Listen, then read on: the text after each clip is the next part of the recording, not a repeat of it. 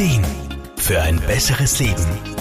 Der Wohlfühl- und Gesundheitsratgeber. Der Herbst lädt zum Wandern ein. Es ist nämlich nicht mehr so brennend heiß und noch nicht klirrend kalt. Eine schöne Zeit also, um eine Wanderung zu machen. Das sollte man nutzen, denn Wandern hat auch einen hohen gesundheitlichen Wert. Physiotherapeutin Elisabeth Fries aus Graz. Mich bringt ja bei über 30 Grad nichts auf einen Berg und schon gar nicht zu Fuß. Jetzt im Herbst genieße ich das allerdings wieder sehr, muss ich sagen.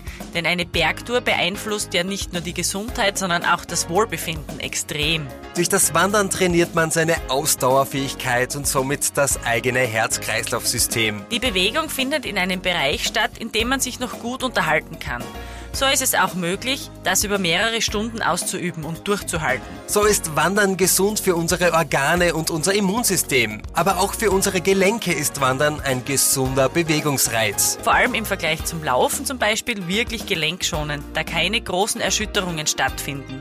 Außerdem ist es gleichzeitig kräftigend und wie wir ja wissen, kräftige Muskeln schützen unsere Gelenke. Für Couch Potatoes kann es auch durchaus sinnvoll sein, auch vorab ein einfaches Training und Übungen zu machen, um den Körper auf die Wanderungen vorzubereiten. Damit Wandern generell gesund und sicher ist, muss natürlich auch die Ausrüstung passend sein. Elisabeth Fries? Bitte, um Himmels Willen nie mit Sandalen wandern. Das Schuhwerk trägt maßgeblich zur Trittsicherheit bei. Es zahlt sich wirklich aus, sich hier Zeit zu nehmen und sich bei der Schuhwahl auch gut beraten zu lassen.